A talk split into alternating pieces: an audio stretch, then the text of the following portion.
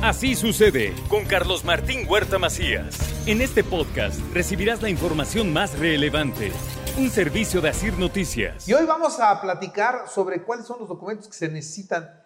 Yo hace algunos días estaba platicando con una persona que trabaja aquí con nosotros en Grupo Asir y está en un proceso de divorcio y no se acuerda dónde está su acta de matrimonio.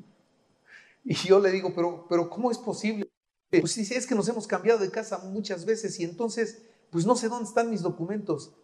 No podemos perder los documentos. O sea, hay documentos fundamentales que no se pueden perder y hay documentos básicos para ir a un trámite, a una notaría y ese precisamente es el tema que nos tiene ocupados la mañana de hoy. ¿Cierto o falso, señor abogado? Hola, Carlitos. Muy buen día y, y bien, bien exactamente con precisión lo estás diciendo. Hay documentos importantes en nuestra vida y algo que decías, el acta de matrimonio, acta de nacimiento. Oye, ¿qué nacionalidad tienes? Soy mexicano. ¿Cómo lo demuestras? Con tu acta de nacimiento. Y precisamente de esos documentos son los que trata el tema del día de hoy. Venga pues. Normalmente cuando, cuando una persona llega a la oficina, por lo general dice, ¿qué necesito traer para hacer mi escritura? Para hacer mi donación, para hacer mi testamento, para hacer algún trámite con nosotros. ¿Qué necesita? Y lo primero que le decimos, a ver, la lista de documentos. ¿Qué es lo que va a hacer? Y qué documentos son los necesarios. Para empezar, ¿cómo demuestra ser mexicano? Recordemos aquí que extranjeros, por ejemplo, en la zona restringida, algunos kilómetros de la zona costera y de los límites, tiene cierta restricción como extranjero. Entonces, ¿qué necesito para demostrar que soy mexicano? Mi acta de nacimiento, primero. Segundo, ¿cómo necesito demostrar mi identidad? Con una identificación. Una identificación vigente cuáles son aquellas identificaciones vigentes. Recordemos que la licencia, no obstante que es una identificación, es un permiso para conducir, que muchos la toman como identificación, no está mal. Sin embargo, la identificación es credencial de lector, es pasaporte, cartilla, pero no cartilla de un señor que llegue a los 80 años y diga yo me identifico con mi cartilla. Ya pasaron para eso como 60 años. La foto es de los 18 años. Y los rasgos no tienen nada que ver uno de 18 con uno de 80 años. Ya pasaron sesenta y tantos. Entonces, ¿qué documento indispensable es? Pasaporte, que esté vigente, credencial de lector, que esté vigente. La credencial de un año anterior, 2021, ¿puede ser identificación? Sí. Con esa tal vez no pueda votar. Sin embargo, es una identificación aceptada o no aceptada. Vamos a corroborarla con otra identificación que sea fidedigna. Un pasaporte, otro tipo de identificaciones que hoy se están expediendo, como del INSABI, como de algunos beneficios que tienen a través del, gobierno. Entonces, hay otro tipo de identificaciones. Sin embargo, la más fidedigna, podríamos decir que es pasaporte y credencial de lector. ¿Qué otro documento es necesario? Identificación, acta de nacimiento, un comprobante de domicilio. ¿Cómo sé que vive donde dice que vive?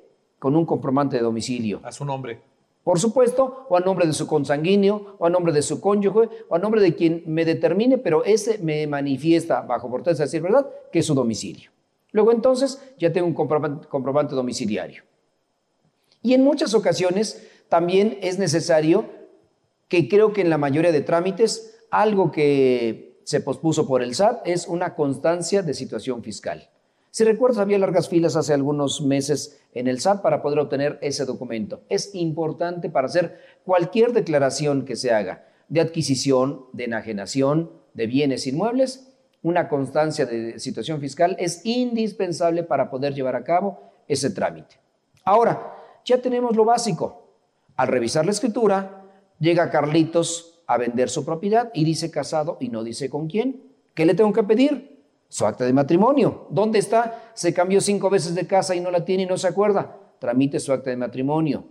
¿Quién es la esposa? ¿Bajo qué régimen está casado?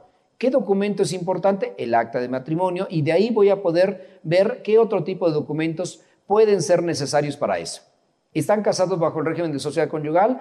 Luego entonces, la esposa es propietaria también de ese inmueble.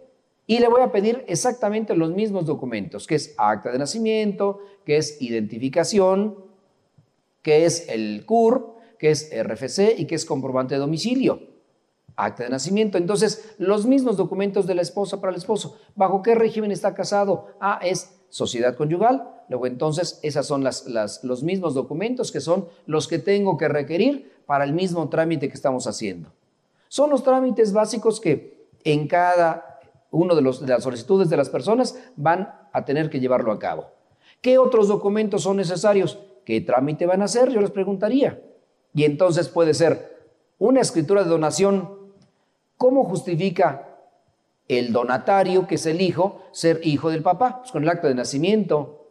El abuelo le va a donar al nieto. ¿Qué necesito? Acta de nacimiento del nieto, acta de nacimiento de papá y mamá y acta de nacimiento, en este caso del abuelo, o acta de matrimonio de papá y mamá para saber que efectivamente es el nieto. Y entonces necesitamos una serie de documentos que no son tan sencillos. ¿Cómo demuestras que el nieto es efectivamente, eh, eh, el abuelo tiene a su nieto 1, 2 y 3 con el acta de nacimiento, papá y mamá, y entonces vemos que es, una, es un descendiente del cual está exento de pago de impuesto a la renta, cuando es una donación del abuelo al nieto.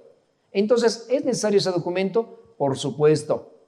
No tomen, no tomen en cuenta a la deriva estas recomendaciones porque son los documentos básicos para poder hacer una operación en la notaría. Van a declarar la erección de su casa, que es necesario, aparte de la escritura, aparte de la boleta predial, todos estos documentos personales que son básicos e indispensables para poder llevar a cabo el trámite. Entonces, tómenlos en cuenta para que en el momento en que lleguen a hacer el trámite con su notario, efectivamente lleven esta documentación que es indispensable. Por supuesto que van a hacer una donación, necesitamos la escritura, necesitamos la boleta predial pagada del ejercicio que estamos eh, transcurriendo, que es 2022, y una constancia de no adeudo de agua. Todo esto está perfectamente legal en los reglamentos, en las leyes, que nos exigen exactamente tener esta documentación. Y más adelante hablaremos de que, qué trámites va a ser, una donación, una compraventa, qué otros requisitos son indispensables para llevar a cabo ese trámite. Por hoy, creo que sería lo básico para poder hacer un trámite básico en la notaría.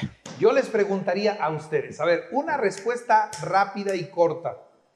¿Tiene usted en orden y todos sus documentos?